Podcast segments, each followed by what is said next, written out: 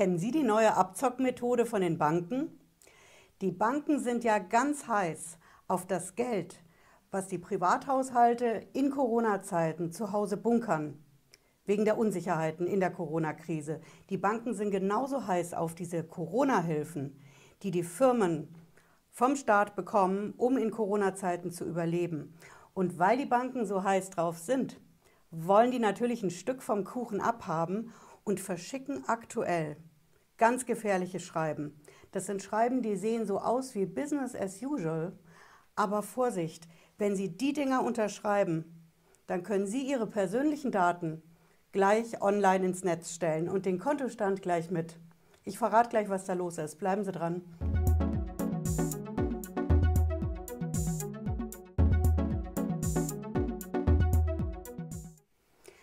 Patricia Lederer, ich bin Rechtsanwältin in der Frankfurter Steuerrechtskanzlei Lederer Law.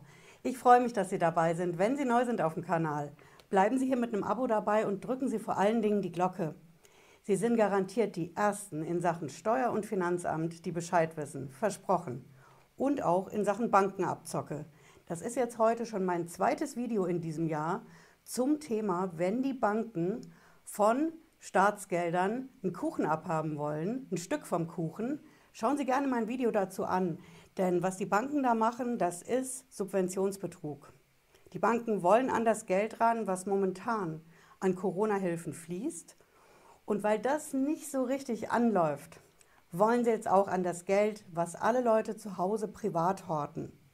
Ja, was viele nicht ausgeben, weil sie nicht wissen, wann die Corona-Krise endlich ausgestanden ist. Und zu dem Zweck haben die Banken jetzt angefangen, ganz normale Schreiben rauszuschicken. Die sind bei uns in der Kanzlei hier in Frankfurt, ausgerechnet in der Bankenstadt, allmählich eingetrudelt. Und als ich das erste Schreiben dieser Art gesehen habe, da sind bei mir alle Alarmglocken angegangen. Da stand im Anschreiben von der Bank, ja, hm, wir haben festgestellt, dass unsere Daten nicht mehr so aktuell sind von ihren Mandanten, also bei uns in der Kanzlei. Wir müssen die Daten aktualisieren. Äh, in unseren Archiven ist nicht alles vollständig. Wir brauchen einen neuen Kundenstammvertrag. So nennen sich die Dinger. Hm? Manche nennen es auch Kundenvertrag, andere nennen es nur Stammvertrag. Ich habe die dollsten Formulierungen in den letzten Wochen hier reingekriegt. Jedes Mal sieht es so aus, als wäre das reine Routine. Sie kriegen also Post dass einfach nur der Vertrag aktualisiert werden soll. Alles bleibt natürlich beim Alten. Manchmal steht auch dabei, bitte fügen Sie doch einen aktuellen Personalausweis bei vom Kontoinhaber, vom Firmenchef. Und dann ist alles wieder ordentlich. Und wir haben aktuelle Daten bei uns in der Bank. Ja, das sieht auf den ersten Blick eben, wie gesagt, Business as usual aus, ist es aber nicht. Ist es definitiv nicht. Denn wenn Sie sich durch das Kleingedruckte wirklich quälen, ich habe es hier auch mit dabei, das ist, wenn die Banken in Schriftgröße 6 PT was verschicken, wäre ich immer vorsichtig. Und obwohl die Banken wissen, dass sie damit immer wieder unterliegen, wir haben es ja jetzt beim Bundesgerichtshof gehabt, ne? Postbank mit den versteckten Bankgebühren, die Banken machen es trotzdem. Und was hier jetzt kommt, das hat es in sich. Sie bekommen also was, wie gesagt, kleingedruckt, kein Mensch liest das. Wirklich die wenigsten. Und wir Anwälte sind natürlich ganz heiß drauf. Wenn ich solche AGB bekomme, dann schaue ich mir die ganz genau an. Und in diesen AGBs, ich habe jetzt mal die mitgebracht von der Frankfurter Volksbank bei uns in Frankfurt, das sind aber nicht die einzigen. Die Commerzbank macht es zum Beispiel auch. Ja. Sie haben ganz am Ende vom Formular, das sieht wirklich ganz standardmäßig aus, da steht, dass man ein paar Erklärungen abgeben soll und dann ist das schon vorausgefüllt.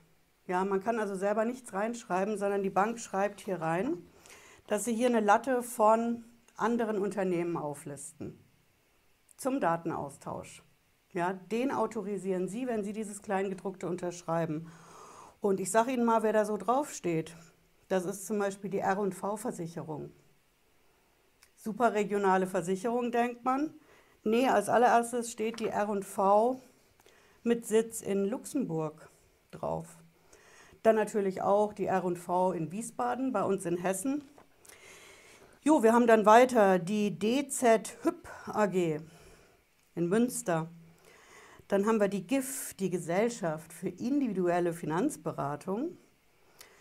Dann haben wir natürlich die Immobiliengesellschaft der Frankfurter Volksbank, die VR Smart Finanz GmbH.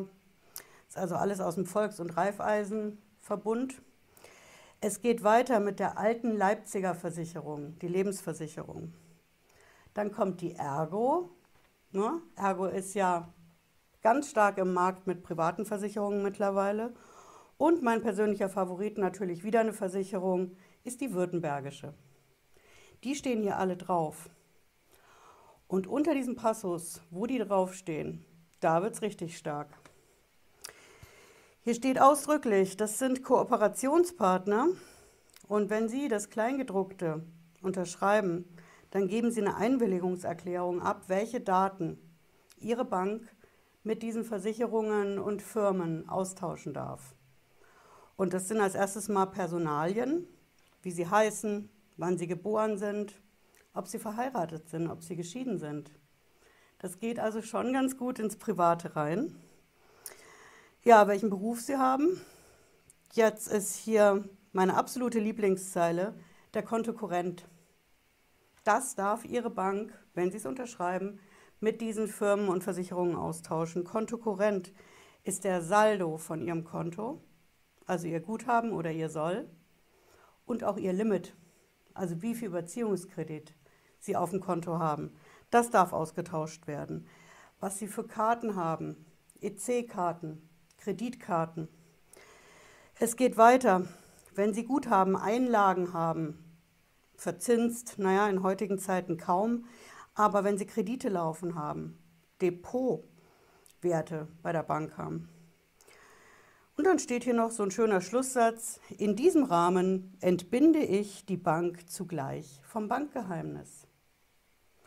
Drunter sind zwei Boxen zum Anklicken und die Bank hat auch schon vorausgefüllt. Die Box Ich bin einverstanden. Hm? Das kriegen Sie getarnt als Update zu Ihrem Kundenstammvertrag mit Ihrer Hausbank. Das steht vorne nicht drin, dass so eine brachiale Änderung in diesem Vertrag drin ist. Das verbirgt sich auf mehreren Seiten, klitzeklein gedruckten. Und wenn Sie es unterschreiben, können Sie im Prinzip direkt hingehen und sagen, okay, wie ich heiße, mit wem ich ver verheiratet oder verpartnert bin, was für einen Beruf ich habe, was für einen Kontostand ich habe. Das kann ich alles direkt online ins Netz stellen. Denn die Liste von den Unternehmen, die da draufstehen, mit denen Ihre Bank die Infos, Infos teilt, ist ja nicht abschließend. Innerhalb dieser Unternehmen wird es ja auch wieder weitergegeben. Und das ist ein starkes Stück, denn das sind Hausbank-eigene Unternehmen, aber eben auch ganz andere Versicherungen. Wir haben hier die alte Leipziger dabei, die R&V-Versicherung, die Württembergische und die Ergo, die ja mit super aggressiven ja, Methoden gerade in den Markt geht und versucht, Privatleuten Versicherungen zu verkaufen. Das ist hochproblematisch, was ich hier in der Post habe. Und deswegen, wenn Sie das in der Post haben, gebe ich Ihnen einen guten Tipp.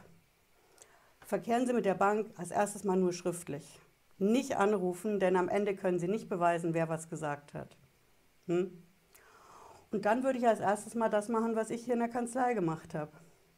Ich habe ein Schreiben an die Banken aufgesetzt und habe gesagt, Vielen Dank für Ihr Schreiben mit dem neuen Kundenstammvertrag.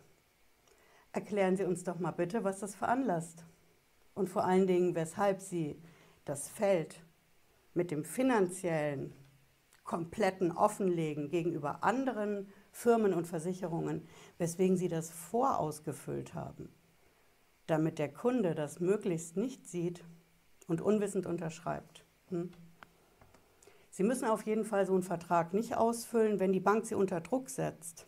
Das kann passieren, dass dann als Antwort kommt, okay, wenn Sie einen neuen Kundenstammvertrag nicht unterschreiben, kündigen wir.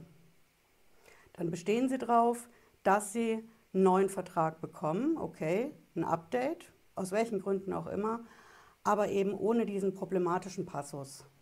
Und dann können Sie auch sicher sein, dass Ihre Daten genau da bleiben, wo sie auch hingehören. Hm? Ja, ich hoffe, es hat Sie schlauer gemacht heute. Wenn Sie wollen, hören Sie nochmal in den Podcast rein zur Sendung. Und wir sehen uns spätestens Freitag 18.30 Uhr wieder, wenn Sie wollen. Bis dahin, bleiben Sie gesund. Ciao.